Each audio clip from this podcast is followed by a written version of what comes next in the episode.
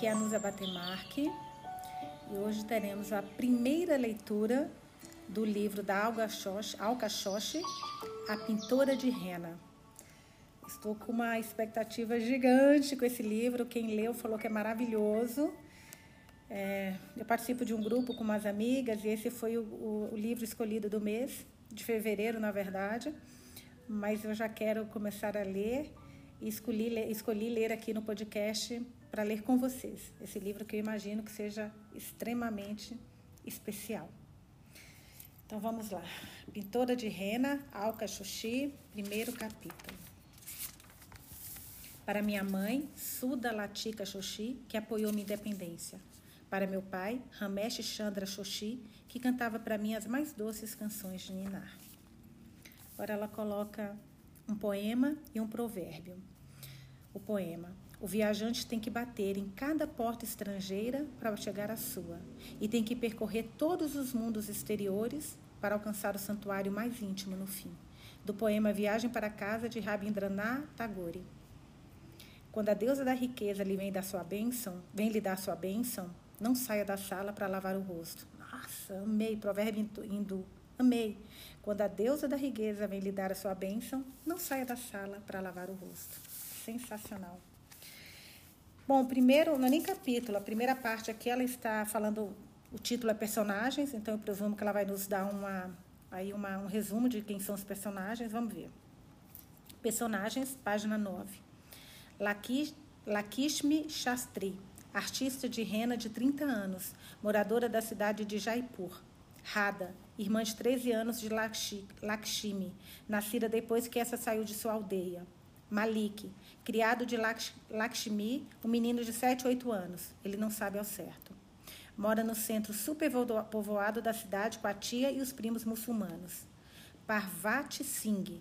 É, os nomes são até a gente acostumar, né? Dama da sociedade de 35 anos, esposa de Samir Singh, mãe de Ravi e Govind Singh, e Govind Singh, prima distante da família real de Jaipur. Sami Singh, arquiteto, arquiteto renomado de uma família Rapajute de casta elevada, marido de Parvati Singh e pai de Ravi e Govind Singh. Govind Singh. Ravi Singh, filho de 17 anos de Parvati Sami Singh, estuda no internato Mayo College, a poucas horas de Jaipur. Lala, criada solteira de longa data na casa do Singh. Sheila Sharma, filha de 15 anos do senhor e da senhora VM Sharma, um casal Branami rico de origem humilde. Senhor VM Sharma, empreiteiro oficial da família real de Jaipur, marido da senhora Sharma, pai de quatro filhos, sendo a mais nova Sheila Sharma. Jai Kumar, amigo solteiro de Sami Singh dos tempos de Oxford, médico atuante em Shimla, nos contrafortes dos Himalaias, a 11 horas de viagem de Jaipur. Senhora Ivengar, proprietária do imóvel onde Lakshmi mora em Jaipur. Senhor Pandey, vizinho de Lakshmi e outro inquilino da senhora Inkengar, professor de música de Sheila Sharma. Bom, depois a gente vai estar extremamente familiarizado, mas agora bem diferente os nomes, né? Hari Shastri, marido separado de Lakshmi. Senhora Joyce Harris, jovem inglesa, esposa de um oficial do exército britânico que é parte da equipe de transição em Jaipur para a saída do Raj britânico. Senhora Jeremy Harris, sogra de Joyce Harris. Pitachi, pai Indi.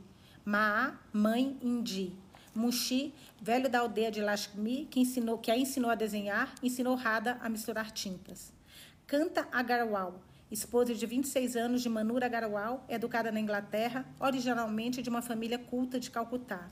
Manu Agarwal, diretor de manutenção da família real de Jaipur, marido de Canta, educado na Inglaterra, tem parentesco com a família Sharma. Baju, velho criado familiar de Canta e Manu Agarwal. Marajá de Jaipur, título representativo pós-independência, a mais alta posição de realeza na cidade, rico em terras e em dinheiro e dono de vários palácios em Jaipur. Naraya, construtor da nova casa de Lakshmi em Jaipur. Marani Indira, madrasta do atual Marajá, viúva do Marajá de Jaipur, sem filhos, também chamada de rainha viúva. Marani Latika, esposa do atual Marajá, 31 anos, educada na Suíça. Madhu Singh, periquito da Marani Indira. Gita, viúva, amante de Sami Singh. Senhora Patel, uma das clientes de Rena, fiel de Lakshmi, proprietária de um hotel. Bom, esses são os poucos personagens que tem nesse livro. Socorro. Já estou perdida, mas vamos ver que logo mais a gente se acostuma. Prólogo, página 11. Ajar, estado de Uttar Pradesh, Índia. Setembro de 1955. Seus pés pisam de leve a terra dura. As solas calosas insensíveis aos pequenos seixos e ao barro endurecido ao longo da margem do rio. Sobre a cabeça, ela equilibra um mutiki, o mesmo jarro de argila que usa para carregar água do poço todos os dias. Hoje, em vez de água, a menina está carregando tudo o que possui. Um segundo conjunto de anágua e blusa, o sari, que embaixo está falando. Sari é um traje drapeado feminino comum feito com tecido de 4 a 8 metros de comprimento. Então, ela está levando o sari de casamento da sua mãe. Os contos de Krishna, que seu pai lia para ela com as páginas gastas por anos de manuseio. E a carta que chegou de Jaipur mais cedo nesta manhã. Quando ouve as vozes das mulheres da aldeia à distância, a menina hesita. As fofoqueiras estão conversando, contando histórias, rindo, enquanto lavam saris. saris. Coletes, anáguas e dotes. É, dote um tecido retangular sem costuras, geralmente branco, com 4 a 6 metros de comprimento, enrolado em volta da cintura e das pernas, usado por homens. Depois que parou de usar ternos, Mahatma Gandhi sempre usava um dote para incentivar os costumes indianos em vez dos britânicos. Mas quando avistarem, ela sabe que vão parar, a encarar ou cuspir no chão, implorando para Deus protegê-las da menina do mau agouro. Ela lembra a si mesma da carta segura dentro do mutki, mutki e pensa: tudo bem, será a última vez. Ontem as mulheres estavam enchendo os ouvidos do líder da aldeia. Por que a menina do mau agouro agora continua morando na casa do professor quando precisamos do lugar para o novo mestre? Em total silêncio, por medo de que elas entrassem e a arrastassem para fora pelos cabelos, a menina ficou imóvel dentro das quatro paredes de barro. Não havia ninguém para protegê-la agora. Na semana passada, o corpo de sua mãe tinha sido queimado com os ossos de outros animais mortos. A pira funerária dos pobres. Seu pai, que era o professor da aldeia, abandonara as duas havia seis meses e pouco depois se afogou em uma poça rasa na margem do rio, tão bêbado que provavelmente nem sentiu o ferrão da morte. Todos os dias na última semana, a menina ficou esperando nos limites da aldeia pelo carteiro, que esporadicamente vinha de bicicleta da aldeia vizinha. Nesta manhã, assim que o avistou, ela correu do seu esconderijo, assustando-o, e perguntou se havia alguma carta para sua família. Ele franziu a testa e mordeu a bochecha, os olhos reumosos, a examinando atrás das lentes grossas dos óculos. Ela percebeu que ele sentia pena dela, mas também parecia zangado. A menina estava lhe pedindo algo que só o chefe da família deveria receber. Mas ela enfrentou o olhar dele sem piscar. Depois que finalmente lhe entregou o gordo envelope de papel vegetal endereçado a seus pais, partiu com muita pressa, evitando seus olhos e pedalando para longe o mais rápido possível. Agora, com o corpo ereto, os ombros para trás, ela passa pelas mulheres na margem do rio que a encaram. Ela sente o coração acelerado dentro do peito, mas continua, reta como uma cana de açúcar, o mutique na cabeça, como se estivesse indo para o poço dos agricultores, a três quilômetros da aldeia, o único poço que tem permissão para usar. As fofoqueiras não sussurram mais, elas gritam uma para as outras. Lá vai a menina do mau agouro. No ano que ela nasceu, os gafanhotos comeram trigo. A irmã mais velha largou o marido e nunca mais ninguém a viu, sem vergonha. No mesmo ano, a mãe ficou cega e o pai começou a beber, desgraçada. Até a cor da menina é suspeita. Só Angregiva ali tem olhos azuis. Será que ela é mesmo uma de nós? Será que é mesmo desta aldeia? Aqui está falando que Angregia é a língua inglesa. Está falando que só os ingleses têm esse olho dela. A menina muitas vezes se perguntou sobre essa irmã mais velha de quem elas falam, aquela cujo rosto ela vê apenas como uma sombra em seus sonhos, cuja existência seus pais nunca reconheceram. As fofoqueiras dizem que ela deixou a aldeia 13 anos atrás. Por quê? Para onde ela foi? Como escapou de um lugar onde as fofoqueiras estão de olho em cada movimento seu? Será que partiu na calada da noite, quando as vacas e as cabras estão dormindo? Dizem que roubou dinheiro, mas ninguém na aldeia tem dinheiro. Como conseguiu se alimentar? Alguns dizem que ela se vestiu como homem para não ser parada na estrada. Outros que fugiu com um rapaz de um circo e agora vive como dançarina de naute. Isso é um tipo de uma dança. Dançando no distrito do prazer a quilômetros de distância em Agra. Sempre que eu tiver der uma explicação, é porque tem um asterisco aqui embaixo está explicando, tá, gente? Algumas expressões, aí eu passo para vocês. Três dias atrás, o velho coxo de uma perna, seu único amigo ali, alertou de que, se ela não desocupasse a casa, o líder da aldeia insistiria que se casasse com um agricultor viúvo ou a mandaria embora. Não há mais nada aqui para você, Mungifi falou.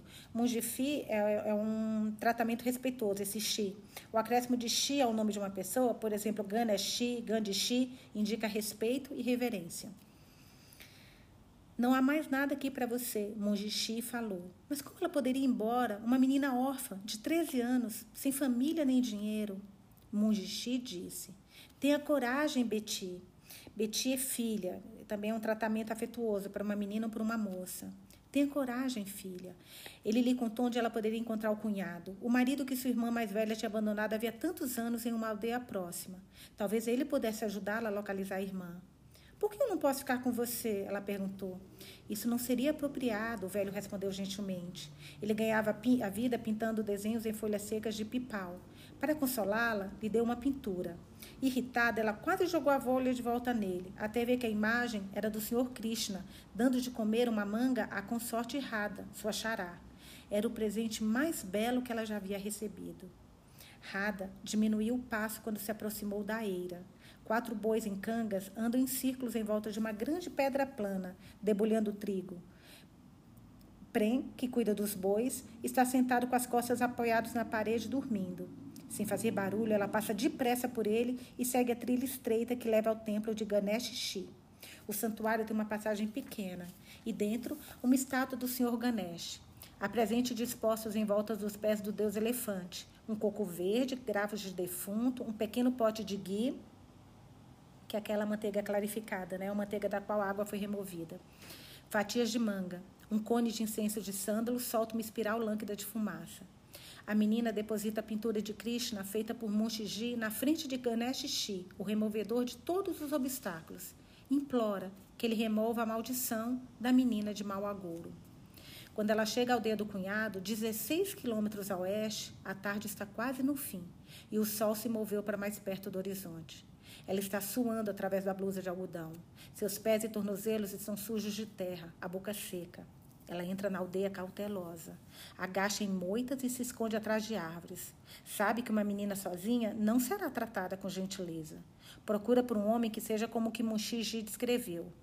Ela o vê, ali, de cócora sobre a árvore baniã, de frente para ela, seu cunhado. Ele tem um cabelo grosso, oleoso, preto como um carvão. Uma cicatriz longa e irregular serpenteia do lábio inferior até o queixo. Ele não é jovem, mas também não é velho. A camisa está manchada de curry e seu dote está sujo de pó. Então ela nota a mulher agachada na terra, na frente do homem. Ela está com o cotovelo apoiado em uma das mãos. Ai! Ela está com o cotovelo apoiado em uma das mãos, o antebraço pendendo em um ângulo estranho. Deve estar quebrado. Ai, já tô, eu já estou imaginando eles batendo nela, na, nessa mulher aí. Sua cabeça está completamente coberta com palu é uma ponta decorada de um sari usada sobre o ombro, e ela conversa com o homem em voz baixa. Rada observa, imaginando seu cunhado ter uma nova esposa. Ela pega uma pedrinha, joga nele e erra. Na segunda vez, acerta na coxa. Mas ele só balança a mão, como se estivesse espantando o um inseto. Ele está escutando a mulher atentamente. Rada joga mais pedrinhas e consegue acertá-lo várias vezes. Por fim, ele levanta a cabeça e olha em volta. Rada avança para a clareira para que ele possa vê-la. Os olhos dele se arregalam como se ele estivesse vendo o fantasma. Lakshmi? Final desse. É prólogo, né? Final do prólogo. Página 14. Agora a gente vai começar a parte 1 do livro, capítulo 1, página 17. Jaipur, estado do Rajastão, Índia, 15 de novembro de 1955. Espera, aqui a gente está em. Só voltar um pouquinho, gente. Set, bom, aqui a gente está em setembro de 55, então aqui a gente está falando de uns dois meses depois. Jaipur, estado do Rajastão, Índia, 15 de novembro, 1955. A independência mudou tudo. A independência não mudou nada. Oito anos depois que os britânicos se retiraram, tínhamos agora escolas governamentais, governamentais gratuitas, água corrente, estradas pavimentadas. Mas Jaipur ainda me parecia igual ao que era dez anos atrás, na primeira vez que pus os pés naquele solo poeirento. No caminho para o nosso primeiro compromisso da manhã, Malik e eu quase colidimos com um homem carregando sacos de cimento sobre a cabeça quando uma bicicleta cortou entre nós. O ciclista, que segurava uma escada de dois metros embaixo do braço, fez uma carroça puxada por um cavalo bater de lado em um porco que correu guinchando para uma viela próxima. Em certo, em certo ponto, paramos para esperar, esperar a passagem de um grupo barulhento de rixas. Os homens de batom, vestidos com sari, foram cantar sari. Sari, né? Sari. Foram cantar e dançar na frente de uma casa para abençoar o nascimento de um menino. Estávamos tão acostumados com os odores da cidade cocô de vaca, fogo de cozinha, óleo de coco para os cabelos, incenso de sândalo, urina, que mal os notávamos. O que a independência mudou foi o nosso povo. Isso era visível na postura das pessoas, o peito estufado, como se finalmente pudessem respirar. Via-se isso no modo como elas andavam, com decisão e orgulho para seus templos, no modo como pechinchavam, mais vigorosamente do que antes com os vendedores do bazar. Malik assobiou, chamando um tom, uma tonga. Ele era um menino pequeno, magro como um caniço. Seu assobio, alto o suficiente para ser ouvido até Bombaim, sempre me pegava de surpresa. Ele colocou nossos pesados tifins. Aqui está falando que tifim é um porta-mantimento de inox com vários recipientes encaixados um sobre o outro. Então, ele colocou nossos pesados tifins, os recipientes de metal para comida, dentro da charrete e o tongavala, isso é o homem que conduz uma charrete puxada a cavalo. Nos levou de má vontade pelos cinco curtos quarteirões até a propriedade do Singh. O porteiro ficou observando enquanto descíamos da tonga. Antes da independência, a maior parte das famílias de Jaipur morava em conjuntos residenciais superlotados no centro da cidade velha rosa. Mas gerações de Singh sempre haviam morado em uma extensa propriedade fora dos muros da cidade. Eles eram da classe governante, rajás e príncipes menores, oficiais comissionados do exército. Havia muito acostumados com privilégios, antes, durante e mesmo depois do domínio britânico. A propriedade do Singh ficava em uma larga avenida margeada por árvores pipal. Muros de dois metros e meio de altura, com cacos de vidro no alto, protegiam da vista a mansão de dois andares. Uma varanda de mármore adornada de buganvilhas. E buganvilha deve ser algum tipo de planta, né? E jasmins se estendiam pela frente e pelas laterais de cada andar e refrescava a casa no verão. Quando o Jaipur podia ficar tão quente quanto um forno tandur. Depois do Joukidar, que é o porteiro, vigia, do Singh, testemunhar nossa chegada de Tonga, descarregamos nossas coisas. Malik ficou de papo com o porteiro enquanto eu seguia pelo caminho pavimentado de pedras no meio do amplo gramado e bem cuidado. Do amplo gramado bem cuidado. E subi os degraus também de pedra para a varanda de Parvati Singh. Naquela tarde de novembro, o ar estava úmido, frio. Lala, criada mais antiga de Parvati Singh e babá de seus filhos, me recebeu à porta. Ela puxou o sari sobre o cabelo em sinal de respeito. Eu sorri e uni as mãos em um namastê.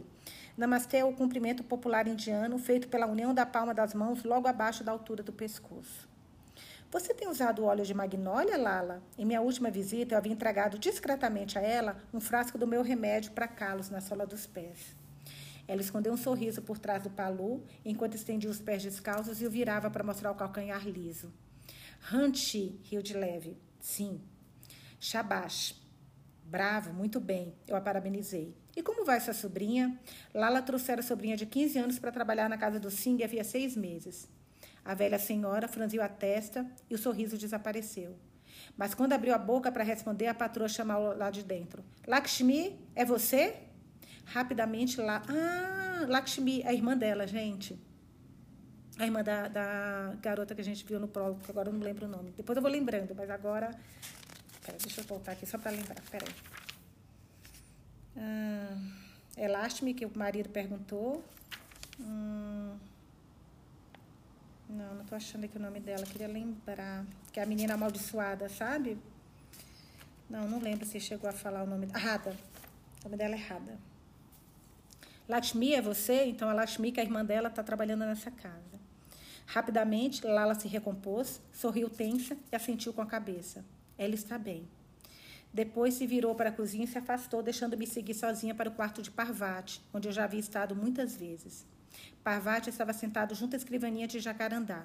Ela conferiu o delicado relógio de bolso dourado antes de voltar para a carta que estava escrevendo. Rigorosa com a pontualidade, ela detestava atrasos. Eu, no entanto, estava acostumada a esperar enquanto ela rabiscava um bilhete para Nejuri ou terminava um telefonema com um membro da Liga Indo-Soviética. Pus meus chifins no chão e arrumei as almofadas no divã de seda creme de Parvati enquanto ela selava a carta e chamava Lala. Em vez da criada velha, da velha criada, quem apareceu foi a sobrinha de Lala. Ela manteve baixo, os olhos grandes e escuros, as mãos apertadas na frente do corpo. Parvati franciu a testa. Examinou a menina e, após a mais breve das pausas, lhe disse: Teremos o convidado para o almoço. Vamos servir bundi raita. É um molho de iogurte e pepino feito para refrescar o palato quando alimentos apimentados são servidos. A menina empalideceu e pareceu estar passando mal. Não temos iogurte fresco, Mensahib, que é um tratamento respeitoso, equivalente a madame. Por que não? A menina oscilou constrangida. Seus olhos buscaram uma resposta no tapete turco, na foto emoldurada do primeiro-ministro, no bar com fundo do espelho. Quando Parvati falou, as palavras foram como vidro, claras e, aviada, e afiadas. Vamos servir de raita no almoço. O lábio inferior da menina tremeu. Ela lançou um olhar suplicante para mim. Eu me virei para as janelas que davam para o jardim dos fundos. Parvati era minha patroa também. E eu tinha tanta condição de ajudar a menina quando a pele de tigre pendurada na parede. Hoje, peça para Lala trazer o chá. Parvati dispensou a menina e se acomodou no divã. Agora eu podia começar sua rena. Ocupei meu lugar costumeiro na outra ponta e segurei as mãos dela. Antes de eu vir para Jaipur, minhas senhoras contratavam mulheres da casta. Casta que, durante séculos, os indianos conseguiram uma estrutura rígida de classes socioeconômicas que dividia as pessoas de acordo com seu nascimento em quatro ou cinco grupos. O número é discutível.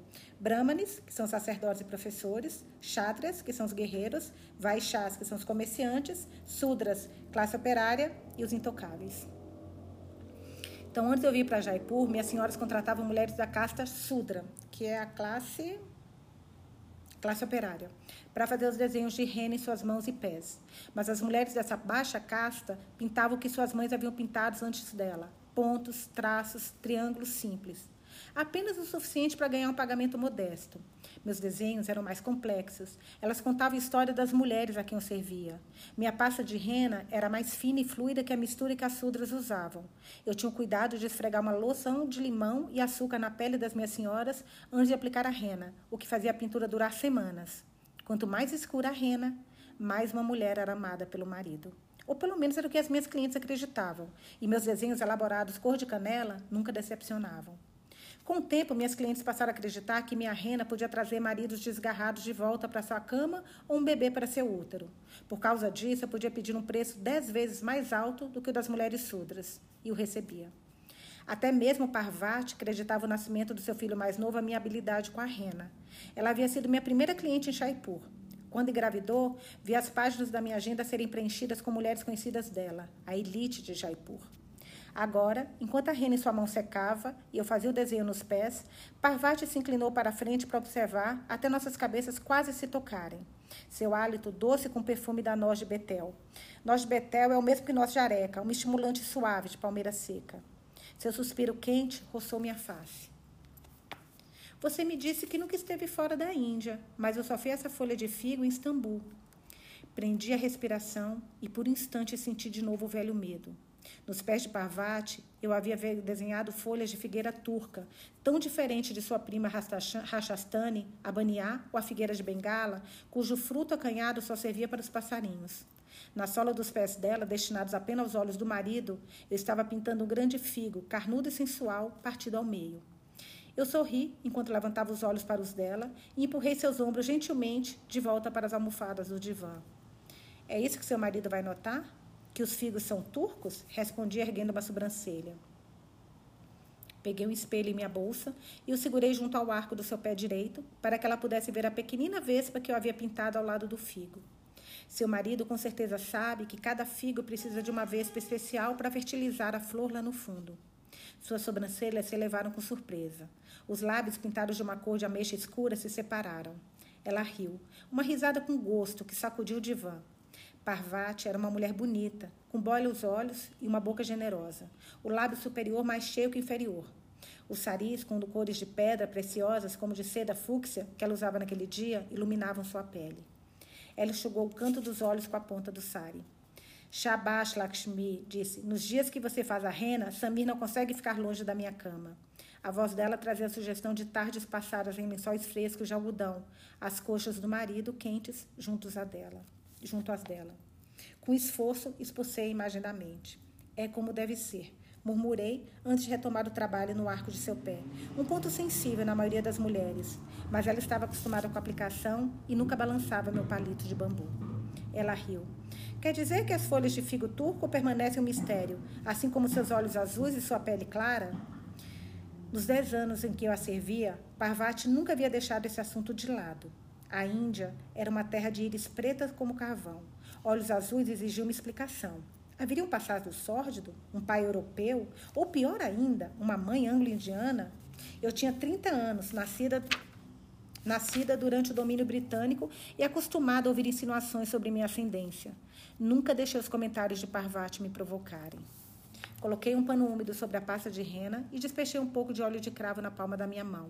Esfreguei as mãos para aquecer o óleo e peguei as mãos dela para remover a pasta de rena seca. Considere, Gi, que uma ancestral minha pode ter sido seduzida por Marco Polo ou por Alexandre, o Grande. Enquanto eu massageava seus dedos, flocos de pasta ou rena seca caiu na toalha embaixo. O desenho que havia pintado em suas mãos começou a surgir. Quem sabe eu também tenha sangue de guerreiro, como o seu, correndo pelas minhas veias. Ah, Lakshmi, fale sério.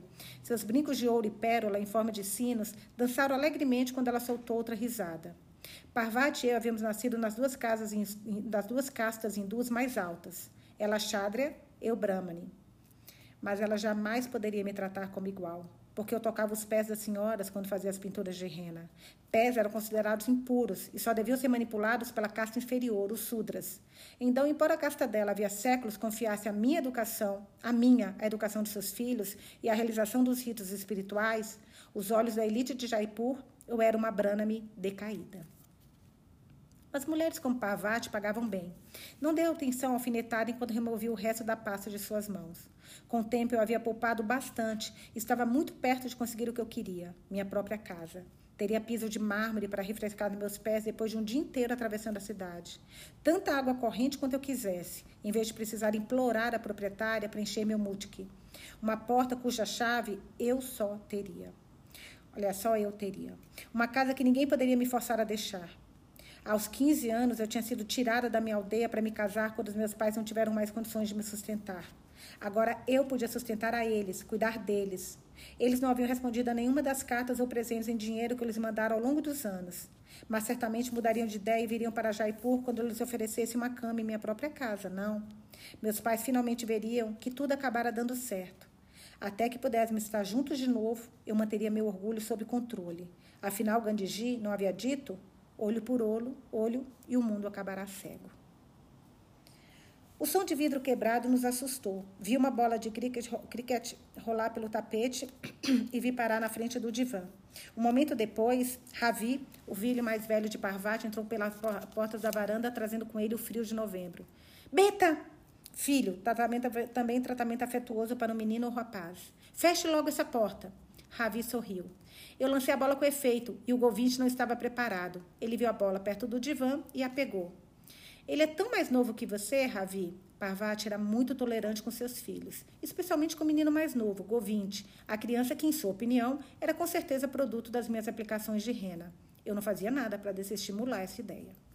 Desde a última vez que eu vira, Ravi estava mais alto e com os ombros mais largos. O queixo e o maxilar quadrados, tão parecidos com os do pai, tinha uma tonalidade mais escura. Ele devia ter começado a se barbear. Com a pele rosada e os cílios longos que herdara da mãe, era quase bonito. Ele jogou a bola no ar e a pegou com uma mão atrás das costas. Está na hora do chá? Poderia ser seu pai falando, tão semelhante ao inglês do internato. Parvati tocou o sininho de prata que deixava ao lado do divã. Você e Govinch tomem de vocês no gramado. E diga ao Chokdar que precisamos de um ala para trocar a vidraça. Ravi sorriu e piscou para mim ao sair. Ele fechou a porta com tanta falta de cuidado que outro fragmento de vidro caiu. Eu observei correr graciosamente pelo gramado. Três jardineiros com panos enrolados na cabeça estavam capinando, regando e aparando os arbustos de, arbustos de e as trepadeiras de madressilva no jardim dos fundos. O aparecimento de Ravi foi a transição perfeita para o que eu queria fazer ali. Mesmo assim, era preciso avançar com cuidado. Ele veio do internato para casa? Hum? Hã? Eu queria que Ravi me ajudasse a cortar a fita da inauguração do novo Gingana. Gingana é o lugar onde são realizados os jogos competitivos. Você sabe como é Neruji, como ele deseja modernizar a Índia. Ela suspirou e pousou a cabeça na almofada como se estivesse sendo assediada por telefonemas diários do primeiro-ministro. E até onde eu sabia, ela estava. Lala entrou com uma bandeja de prata. Enquanto eu tirava de um tifinho os petiscos salgados que havia feito especialmente para Parvati, a ouvi falar para a velha senhora. Eu já não lhe disse para mandá-la embora? Sua voz era de repreensão. A criada uniu as mãos em oração e tocou-a nos lábios. Minha sobrinha não tem para onde ir. Eu sou a única família dela agora. Por favor, Gi, nós estamos nas suas mãos. Não poderia reconsiderar? Eu nunca tinha visto Lala tão aflita. Desviei o olhar com receio de que ela estivesse prestes a cair de joelhos. Havia um altar para o Sr. Ganesh uma mesinha ao lado da cama de dossel, uma guirlanda de gardênias e outra das folhas de tulsi.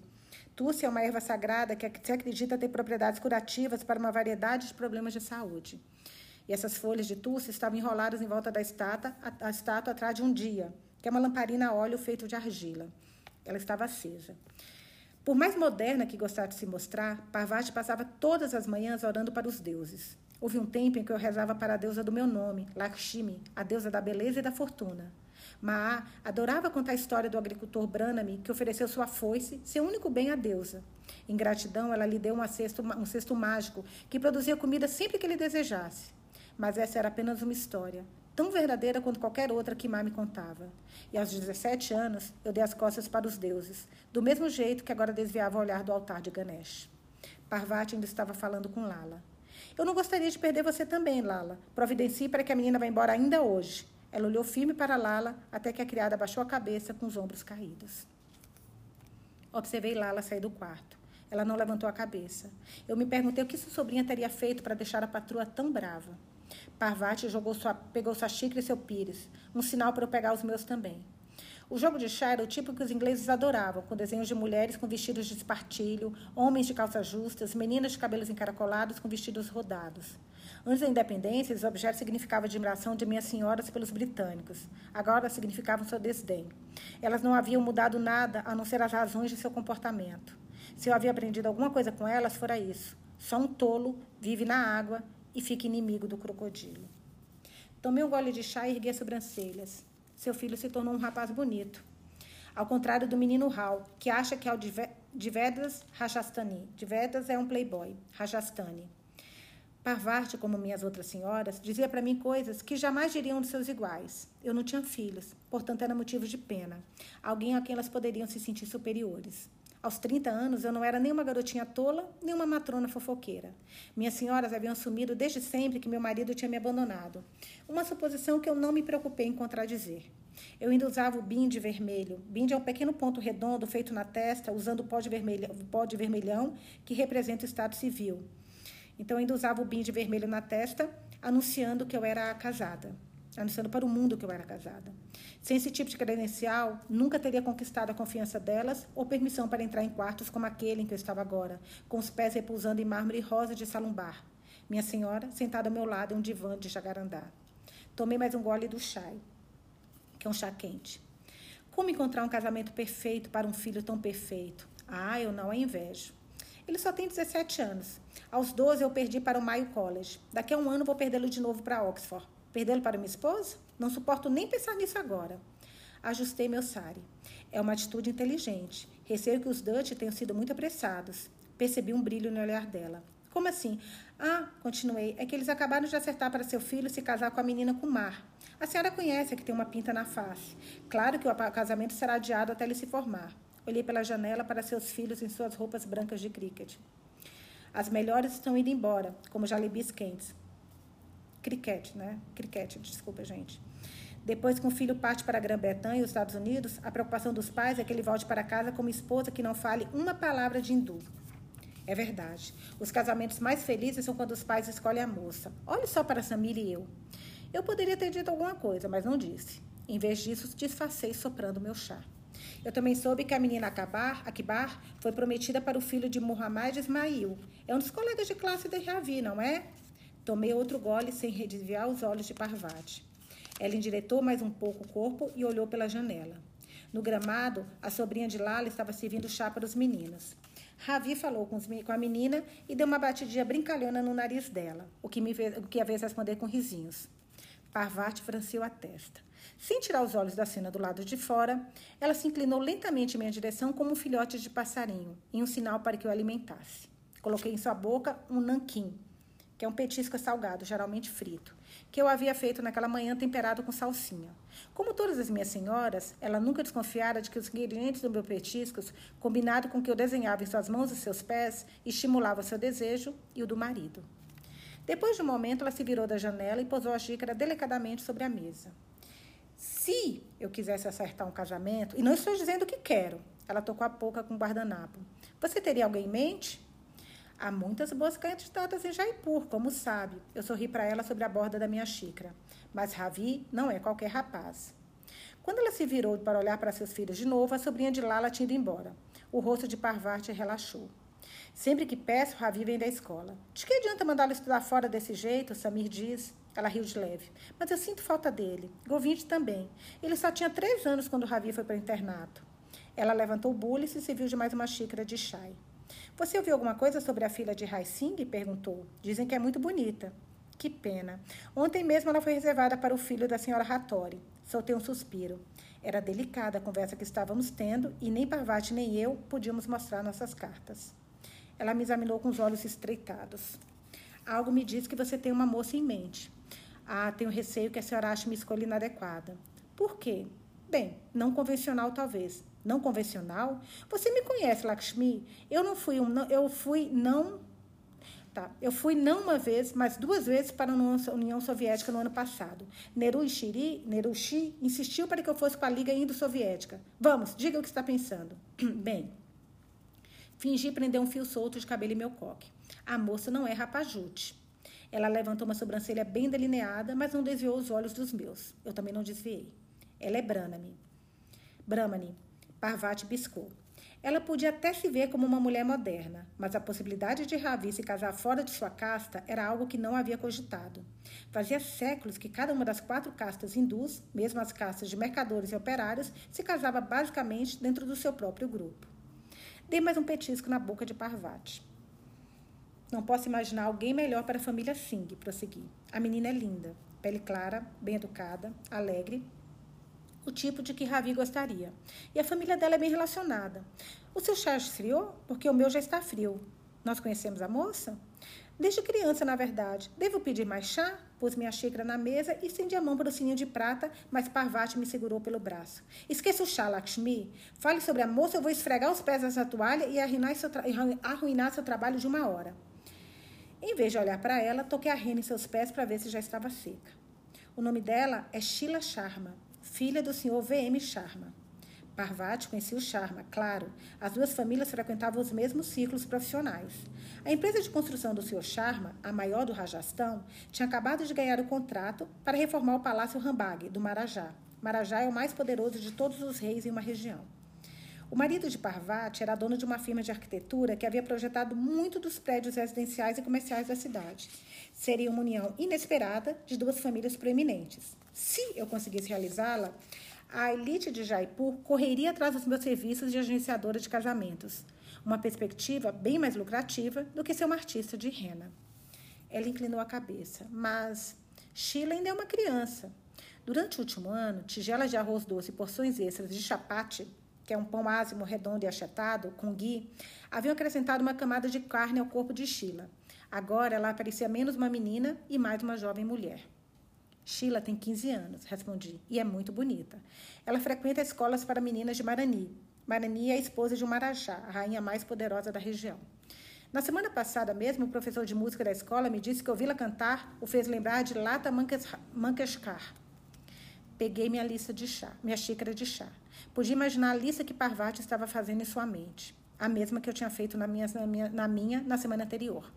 No lado positivo, as duas empresas, Charma Construções e Sing Arquitetos. Se aliadas, seriam mais lucrativas que cada uma delas isoladamente. E Parvati teria uma nora falante de inglês para entreter políticos e nawabs. Nawab é um nobre muçulmano. No lado negativo, Sheila era de uma casta elevada, mas da casta errada. Havia mais que eu não iria revelar. O modo grotesco como Sheila torcia os lábios antes de puxar as tranças de sua prima, o jeito como ela dava ordens para babar e a preguiça que deixava o professor de música desesperado. Eu havia passado anos nas casas das minhas senhoras, observando sua prole amadurecer. Conhecia a personalidade de seus filhos, as peculiaridades que nem mesmo o agenciador de casamentos profissional perceberia. Mas esses eram defeitos para o marido descobrir, não para eu revelar.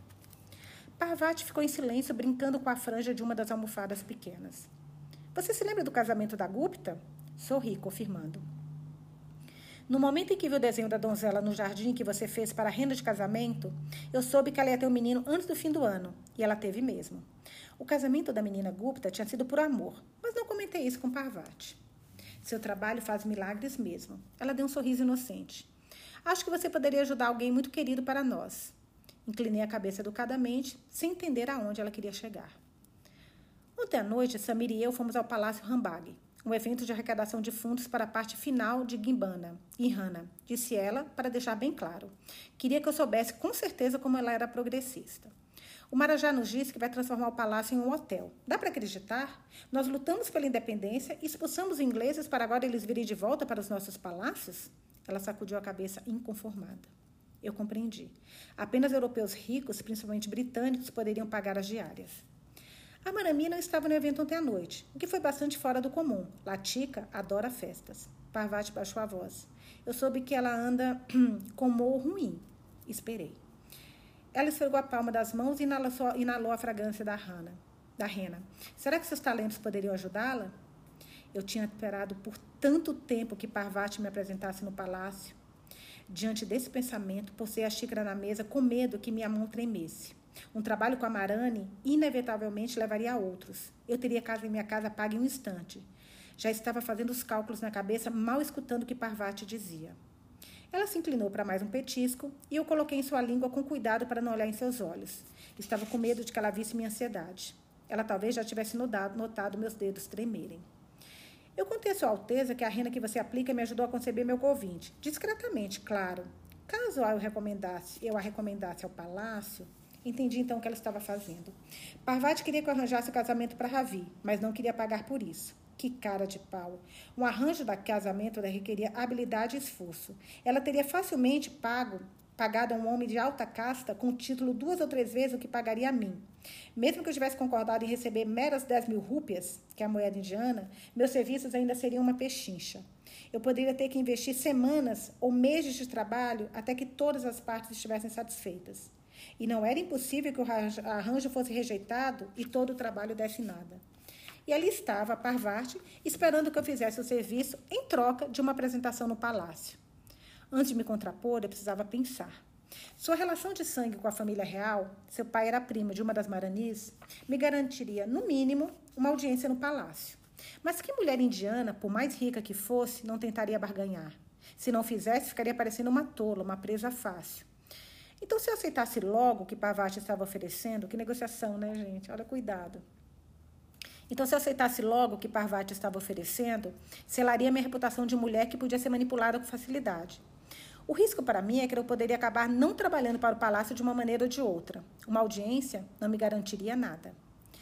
Sentindo minha hesitação, Parvati se inclinou para a frente e olhou para mim até que fui forçada a encontrar seu olhar. Se eu tivesse o seu talento para desenhar, Lakshmi, talvez tivesse entrado na sua profissão. Para as minhas senhoras, a palavra profissão era uma blasfêmia, não um elogio. Engoli em seco. Agi, sua vida estava destinada a coisas maiores. Quem mais poderia organizar festas tão suntuosas para os políticos? Alguém tem que se encarregar de fazê-los se sentir bem-vindos. Ela riu de satisfação com meu comentário. E agora estávamos de volta a uma posição confortável. Eu, a subordinada, ela, a Men Sahib mas eu iria dar minha última cartada. Sua confiança é justificada, mas eu devo avisá-la. Sua Alteza provavelmente vai esperar os melhores suprimentos possíveis. Parvati apareceu, apertou os lábios e pareceu pensativa. Seis mil rúpias cobririam o custo? Ajeitei o tecido de veludo sobre os pés de Parvati e testei a pasta. Depois peguei o óleo de cravo para remover a rena seca. Alguns dos produtos podem ter que vir de longe. As folhas de limão kafir, por exemplo. As mais potentes vêm da Tailândia. Parvati ficou em silêncio. Eu teria forçado a mão, senti as batidas do meu coração nas têmporas enquanto massageava seus pés. Ela apertou os olhos para o calendário da Panam na parede oposta. Nossa festa de fim do ano está chegando, disse ela por fim. Dia 20 de dezembro. Nesta mesma tarde, eu poderia fazer uma festa de rena especial para as meninas do círculo de Ravi. Parvati bateu com o, texto, com o dedo na face rosada. Estou pensando em chamar aquele grupo shakespeariano. Shakespeariano. As garotas adoram as encenações dele. Seria sua oportunidade de examinar as meninas adequadas para Ravi. Sheila Sharma certamente estaria entre elas. Ela estendeu os pés e virou-os de um lado para o outro como se examinasse meu trabalho. Mas talvez sua agenda já esteja cheia. Você poderia verificar? Está uma negociação muito engraçada essas duas, né? Uma festa de rena seria bastante trabalho, mas valeria a promessa de uma apresentação no palácio. Dei a ela meu sorriso mais simpático. Para a senhora, Mensahib, minha agenda está sempre aberta.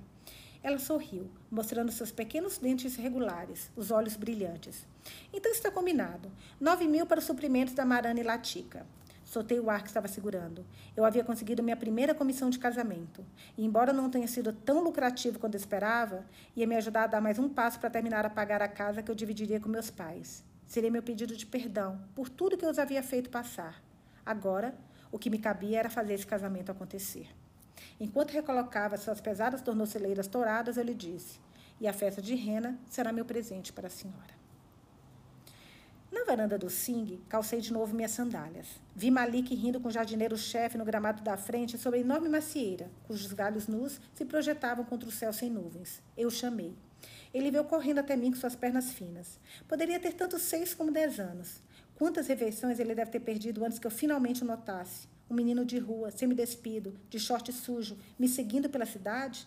Eu lhe dei alguns chifres para carregar e ele sorriu um vão onde os dois dentes da frente deveria, um vão onde os dois dentes da frente deveriam estar. Desde esse dia, três anos antes, nós trabalhávamos juntos, quase sempre em silêncio. Nunca lhe perguntei onde ele morava ou se dormia no chão duro. Alguma novidade? Indaguei. Enquanto eu trabalhava com minhas senhoras, Malik com frequência cumpria tarefas que eu lhes dava. Todos os dias nos últimos meses, ele ia até a estação de trem para ver se meus pais tinham chegado. Eles já devem ter recebido dinheiro para as passagens que eu enviara com a última carta, mas até o momento não havia nenhuma resposta. Será que esse dinheiro indo para onde, hein, gente? A Rada, não, não sei se ela está. Embora ela recebeu aquela última envelope, né? Talvez seja isso. Ele sacudiu a cabeça e franziu a testa. Malik detestava me decepcionar. Suspirei. Chame a Tonga, por favor. Ele correu para o portão da frente. Hoje estava com a camiseta de algodão amarela que eu havia lhe dado para substituir a branca, a branca antiga. Gente, desculpa esse pigarro, tá? Eu tô com uma crise de sinusite, estou tomando até antibiótico, mas eu tô muito congestionada, então a garganta está sempre, como eu estou lendo, a garganta está muito ruim. Mas vai melhorar, está melhorando já. Mas desculpa por isso, tá? Peço realmente desculpas para vocês, porque eu sei que é chato. Vamos lá, voltando para a leitura. A bermuda azul marinho também era nova, mas ele se recusava a usar sapatos, preferindo sandálias baratas de borracha que sempre eram roubadas pelas outras crianças em seu bairro. As sandálias eram mais fáceis de substituir. Ele sempre podia roubar de alguma outra pessoa. O par de hoje, notei, era um número maior que o seu. Malik teria que ir até uma rua movimentada para chamar o rickshaw. Então eu me sentei sobre a mureta da varanda para esperar, sentindo a fragrância calmante das flores de frangipane. Frangipane é uma flor muito cheirosa, de perfume doce, conhecida como pluméria ou jasmim-manga em outras partes do mundo. Tirei duas flores da trepadeira e as enviei atrás da orelha. À noite, eu as colocaria em um copo d'água e lavaria minha blusa com água perfumada da manhã. Peguei uma pequena caderneta de um bolso que eu havia costurado do lado de dentro da minha nágua. Meu pai, o professor da aldeia, batia nos dedos dos alunos como uma régua se eles não dessem as respostas corretas. Para evitar este castigo, eu mantinha cadernos em que registrava diligentemente e memorizava tabuadas de multiplicações, nomes de vice-reis britânicos e verbos em hindi. Isso se tornou um hábito, e agora usava cadernetas para anotar datas e horários de compromisso, resumos de conversas, suprimentos que eu precisava comprar. Na página com o título Pavart Singh, escrevi 15 de novembro, 40 rúpias por mãos pés. Em seguida, anotei a data de festa da rena da casa de Parvati e as 9 mil rúpias que receberia como comissão pelo casamento. Eu sabia que a senhora Sharma, outra cliente minha, era bastante esperta e perceberia os benefícios de uma união Singh-Sharma. Ela era cega para a natureza petulante da filha, mas eu não tinha dúvidas de que os encantos de Ravi Singh conseguiriam superar isso. Virei para uma página em branco. Com a mão trêmula escrevi: Marame Salwa Mohod Singh e Marame Latika. Trabalho no palácio. Minha mente estava cheia de possibilidades. Uma conexão dessas faria todas as mulheres Jaipur procurarem meus serviços. Eu poderia, talvez, aposentar o palito de rena mais cedo que o planejado. Neste momento, as palavras da minha mãe ecoaram em minha mente. Não deu passo maior que a perna. Eu estava sendo muito precipitada. Fechei a caderneta e os olhos. Treze anos antes, meu único desejo era ir o mais longe possível do marido a que meus pais tinham me entregado. Eu nunca teria imaginado que um dia seria livre para ir e vir, para negociar os termos da minha vida. Como meus pais reagiriam quando vissem tudo que eu havia realizado? Quantas vezes eu pensara no dia em que os levaria para minha casa, mostraria a eles o belo piso de mosaico que eu havia desenhado, o ventilador elétrico no teto, o pátio onde eu cultivaria minhas ervas, o banheiro ocidental que ninguém da aldeia deles tinha condições financeiras de ter. Eu esperava que o construtor já tivesse terminado tudo quando eles chegassem, mas ficava toda hora acrescentando pequenos luxos. E quando meus pais vissem o que eu havia projetado, com certeza não se importariam de dormir no meu alojamento até que a casa estivesse terminada. Eu imaginava o espanto no rosto deles quando vissem tudo aquilo. Podia ouvir meu pai dizendo: Betty, tudo isso é seu? Como eles se orgulhariam da vida que eu construí para mim? Eu lhes daria deliciosos kirs. Kirs é uma sobremesa semelhante ao arroz doce. Subshi, que é um, qualquer tipo de prato de legumes ou verduras com curry. E tanduris hot, que é um pão redondo e achatado feito com trigo integral de milho para comer até eles não aguentarem mais. Eles comprariam camas tão novas que os cortões de juta, juta rangeriam sob seu peso. Contrataria uma maliche, que é uma massagista, para massagear os pés cansados de pitache. Já podia ver Mai recostar, Ma, que é a mãe, né, recostada em um divã de jacarandá como de parvati. E por que não almofadas de seda, com enchimentos de penas? Eu estava me deixando levar a tal ponto, mesmo sabendo, claro, que ainda não tinha condições para tudo isso, que não pude deixar de rir sozinha. Eu sou assim tão engraçado, Lakshmi, quando abri os olhos, vi Samir Singh subindo os degraus e meu mundo de repente ficou mais luminoso. Enquanto Parvati era curvilínea, seu marido era anguloso, nariz reto, queixo ossudo, faces salientes. Eram seus olhos que eu achava mais atraentes. Um castanho intenso com os traços estriados de uma bola de gude, vivos de curiosidade, prontos para se divertir. Mesmo quando seu rosto estava imóvel, os olhos podiam flertar, provocar, seduzir. Nos dez anos desde que o conhecera, as olheiras haviam aumentado e a linha de cabelo tinha recuado, mas ele nunca perdera sua energia inquieta. Em terra de cego, quem tem um olho é rei, respondi sorrindo. Ele riu enquanto tirava os sapatos. Samir era aquela mistura peculiar da Nova Índia com a antiga. Usava ternos ingleses de alfaiate, mas seguia os costumes indianos. Ah, ré, ah, o arribabe, caramba, opa. De que adianta jogar pérolas aos porcos? Quem desdenha quer comprar. Esse era um jogo que fazíamos sempre respondendo um provérbio com outro. Eu tinha aprendido os meus por intermédio da língua prudente da minha mãe. Os dele tinham vindo dos anos da escola interna e de Oxford. Eu me levantei, prendi o lápis no coque e guardei a caderneta do poço na água. Ele franziu a testa enquanto caminhava até mim. Está escondendo a prata do Singh aí dentro? Sorri timidamente, entre outras coisas. Vejo que você já se viu da minha flora. Os olhos dele estavam voltados para as flores enfiadas atrás da minha orelha. Ele se inclinou para bem perto e inalou. Bilku, extremamente ou totalmente inebriante. Sussurrou, sua respiração morna no meu lóbulo, fazendo algo estremecer dentro de mim, logo abaixo da barriga. Treze anos haviam se passado desde que eu me sentira pela última vez o calor de um homem em minha pele, o peso sobre meus seios. Se eu virasse a cabeça só um pouquinho, meus lábios poderiam ter roçados de Samir. Eu poderia ter deixado minha respiração aquecer o espaço entre seu pescoço e o colarinho. Mas Samir era um sedutor por natureza. E eu ainda era uma mulher casada. Um passo em falso eu poderia perder meu meio de vida, minha independência, meus planos para o futuro. Eu estava alerta ao som dos criados se aproximando. O raspar de uma vassoura, o tamborilar de pés descalços sobre a pedra. Relutante, dei um passo para trás. Você tem uma esposa inebriante, como vai logo ver por si mesmo. Samir sorriu. Nos dias em que Lakshmi Chadri atende, a senhora Singh sempre se sente muito amorosa.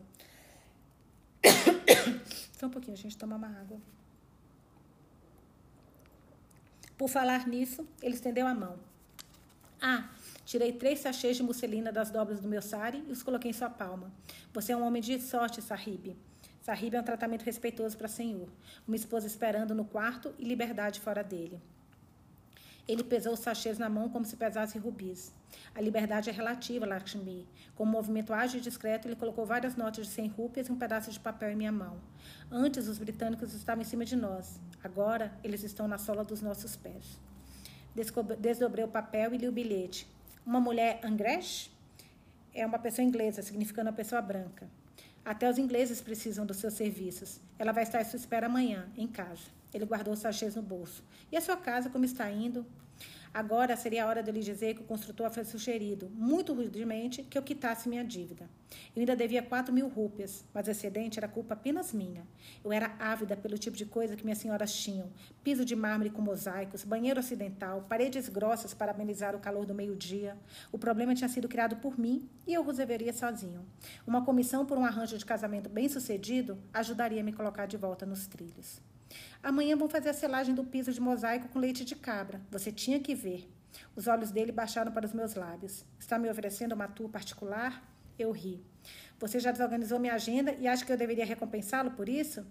De trás de mim veio outra voz. Quem ri por último, ri melhor. Samir e eu nos viramos para ver quem tinha falado. Um homem alto, vestido elegantemente, com terno de lã cinza e gravata vermelha, subia saltitante os degraus da varanda. Apenas seus cachos escuros estavam fora do lugar. Samir se afastou de mim para abraçar o recém-chegado. Kumar, disse ele, fico feliz em vê-lo, meu amigo. Finalmente veio para Jaipur? Eu não confiava que o serviço, serviço, ferroviário de Shimla fosse me trazer até aqui a tempo para o almoço, ou mesmo para o jantar, respondeu Kumar, olhando para mim com um sorriso acanhado que revelava dois dentes encavalados na frente. É um prazer conhecê-la, senhora Singh. Será que Samir e eu estávamos assim tão perto um do outro? Samir deu uma batida vigorosa nas costas de Kumar. Nahi, Nahi, deixe-me lhe apresentar a senhora Lakshmi Shastri, fornecedora de beleza para toda Jaipur. Vejo que ela ainda não começou com você, Samir. Samir riu. Kumar olhou para mim, para Samir, a varanda, seus sapatos, depois de volta para mim. Olhos como aqueles pertenciam aos cautelosos. Lakshmi, este é um velho amigo de Oxford, Jay Kumar, doutor Kumar. Uni as mãos em um namastê, no mesmo momento em que o médico estendia a sua para apertar a minha, batendo em meu pulso. Samir riu. Perdoe meu amigo, Lakshmi. Muito tempo no exterior, sem uma esposa para lhe ensinar os costumes indianos. O doutor Kumar enrusbeceu e seu olhar se apressou de Samir para mim. Desculpe, senhora Shastri. Não se preocupe, doutor. Sobre seu ombro vi Malik nos observando dos degraus da varanda. Tonga? perguntei. Ele confirmou, balançando a cabeça. A algumas quarteirões da casa do Singh, íamos sair da charrete puxada a cavalo e prosseguir em um rickshaw mais barato, para nosso próximo compromisso de rena. Foi um prazer conhecê-lo, Dr. Kumar. Até a próxima, Sami. Vindo de mim, o velho apelido devia ter soado tão ridículo aos ouvidos deles como aos meus. Os dois riram. Peguei os tifins e minha sacola de vinil e lembrei Malik de recolher as outras duas malas que estavam sob a macieira. Enquanto assinava com a cabeça para os homens em despedida, pensei que precisava me lembrar de anotar o pagamento de Sami pelos sachês em minha caderneta. Desci os degraus e ouvi Sami dizer: Vamos entrar. Parvati está ansiosa para conhecer você. No último degrau, minha sandália enroscou e eu me virei para recolocá-la no pé. Levantei os olhos bem a tempo de ver o médico me observando, enquanto a porta da frente se fechava. Lala estava no canto da varanda, mordendo os lábios, as mãos se enrolando nervosamente nas pontas do seu palu. Achei ter visto uma súplica em seus olhos e quase subi de novo para falar com ela, mas ela se virou rapidamente e desapareceu. O dia movimentado de trabalho de Rena havia se estendido até a noite mais uma vez, e Malik e eu estávamos ambos exaustos. Paramos na frente do bazar da cidade rosa, que estava se enchendo de vida aquela hora tardia. Mulheres de saio estampado, escolhendo prendedores de cabelos, homens de curta, que é uma túnica larga de mangas longas usada sobre uma calça de pijama, mastigando chaate, que são petiscos salgados feitos na hora encontrados em barracas de rua, condimentados, velhos fazendo hora, seus bidis, que é o cigarro indiano marrom de ponta cônica, muito mais barato que as marcas inglesas, acesos formando arcos cor de laranja na noite escura. Invejei sua tranquila camaradagem, a liberdade com que as caças de operários e mercadores se moviam pela noite. Desde a partição, as calçadas de pedestres nas ruas da velha cidade rosa haviam ficado mais estreitas, abarrotadas como estavam de ambos os lados por comércios improvisados, às vezes cobertos apenas por um velho sário e uma lona gasta. Os antigos vendedores do bazar tinham aberto espaço para que os refugiados punjapis e sindis do Paquistão Ocidental montassem barracas que vendiam de tudo, de temperos a pulseiras. Afinal, brincavam os mercadores de Jaipur, havia um motivo para a cidade rosa ter sido pintada com, cor da, com a cor da hospitalidade. Malik morava em algum lugar em um dos prédios que, dos muitos prédios que compõem a cidade rosa. Nunca perguntei se ele tinha mão, irmãos, mãe ou pai. Era suficiente eu e ele ficarmos juntos dez horas por dia, ele carregar meus tifins, chamar riquixás e tongas, pechinchar com fornecedores. Nós trocávamos confidências, claro, como, como o olhar de impaciência que ele me dirigirá hoje quando nossa última cliente nos deixar esperando por uma hora. Pus três mulher, moedas de uma rupa em sua mão, depois de fazê-lo prometer que compraria comida de verdade para o jantar, em vez de petiscos gordurosos. Você é um menino em fase de crescimento. Lembrei a ele como se ele não tivesse consciência disso. Ele sorriu e partiu como um peão, serpenteando entre os compradores em direção às luzes brilhantes. Gritei atrás dele: Chapate Jupti, está bem? Ele se virou e sacudiu a mão livre no ar. E Chaate, você não pode esperar que o menino em fase de crescimento passe fome, disse depressa e desapareceu entre a multidão compacta. Enquanto subia no rickshaw que me esperava, pensei em visitar minha casa tão perto de ser terminada para conferir o progresso.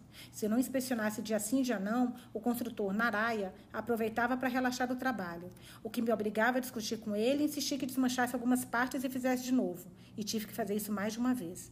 Mas era tarde e eu estava cansada demais para brigar. Pedi ao rickshaw Wala, que é o condutor do rickshaw, rickshaw que me levasse ao meu alojamento. Quando tranquei o portão e atravessei depressa o pátio interno da casa do senhor em Egar, eram oito horas. Meu estômago roncava. Deixei meus tifins vazios ao lado do cano de água. Eu os limparia mais tarde, depois que a criada da senhora Ikengar tivesse terminado de lavar os pratos. Já ia subir a escada para meu quarto alugado, quando a proprietária me chamou de uma porta aberta.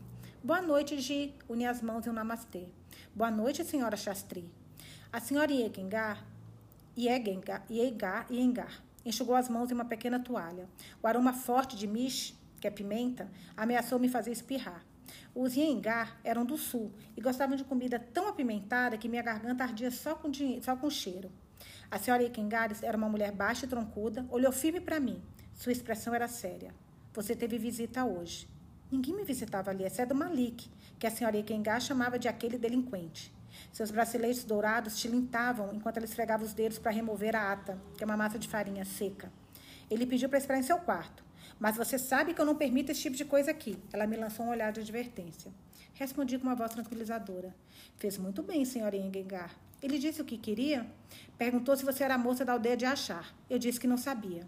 Ela examinou meu rosto para ver se eu acrescentaria algo aos detalhes vagos do meu passado. Tinha uma cicatriz muito grande, desceu o dedo do canto da boca até o queixo. Daqui até aqui. Balançando o mesmo dedo para mim, ela franziu a testa. Não é sinal de bom caráter, na minha opinião. Ixi, não era o marido dela, gente, que tinha isso? Meu coração batia forte quando estendi o braço para pegar a mão dela, numa tentativa de acalmar tanto a dela, a ela quanto a mim mesma. A cozinha deixa as mãos tão secas, não acha? Se quiser, posso esfregar um pouco de óleo de gerânio nelas amanhã. Uma prega se formou entre suas sobrancelhas e ela baixou os olhos para as mãos, que não, como se nunca as tivesse visto antes. Não quero lhe dar trabalho, não é trabalho nenhum. E na próxima vez que seu marido a procurar, vai se lembrar da senhora como sua jovem noiva. Ri despreocupadamente e me virei para ir embora. Mantendo o tom tranquilo, perguntei: Esse visitante por acaso disse que quando ia voltar? A senhora Ikengai estava ocupada tirando a massa grudenta de debaixo das unhas. Ele não disse, respondeu. Sua criada, que havia começado a limpar as panelas no pátio, interveio. Eu acabei de ver esse homem do outro lado da rua quando fui jogar o resto das verduras para as vacas. Enquanto a senhora Ekengar repreendia a criada por se meter no assunto dos outros, escapei para o segundo andar e, meu, e para meu quarto e tranquei a porta. Meu coração batia como louco e tentei acalmar a respiração. Eu não esperava que Harry fosse aparecer um dia. Sempre havia ficado atenta para as sobrancelhas grossas e aquela cicatriz horrível. Só que conforme os anos foram se passando, sem incidentes, eu me iludi, pensando que meu marido nunca me encontraria. Como ele havia me encontrado? Em minhas cartas para Mai Pitagi, implorando perdão por minha fuga, eu tivera o cuidado de nunca revelar meu endereço. Mesmo quando mandei dinheiro para as passagens de trens para Chaipur, eu os instruí a perguntar por Malik na estação para que ele os trouxesse até mim. Mas até agora, Malik havia dito que ninguém perguntara por ele na estação. Será que meus pais tinham mandado Hari me levar de volta para casa em vez deles virem? Ainda estariam assim tão ressentidos? Será que nunca me perdoariam? Sem acender a luz do teto, fui até a janela e olhei para fora. Ali, quase escondida pela mangueira do outro lado da rua, estava a metade inferior de um dote branco, refugindo na escuridão. Depois, o arco vermelho de um bide. Ninguém ficava à rua à toa naquela área residencial àquela hora da noite. A criada da senhora Ekengar disse que tinha visto alguns minutos antes. Tinha que ser Hari. Eu precisava pensar.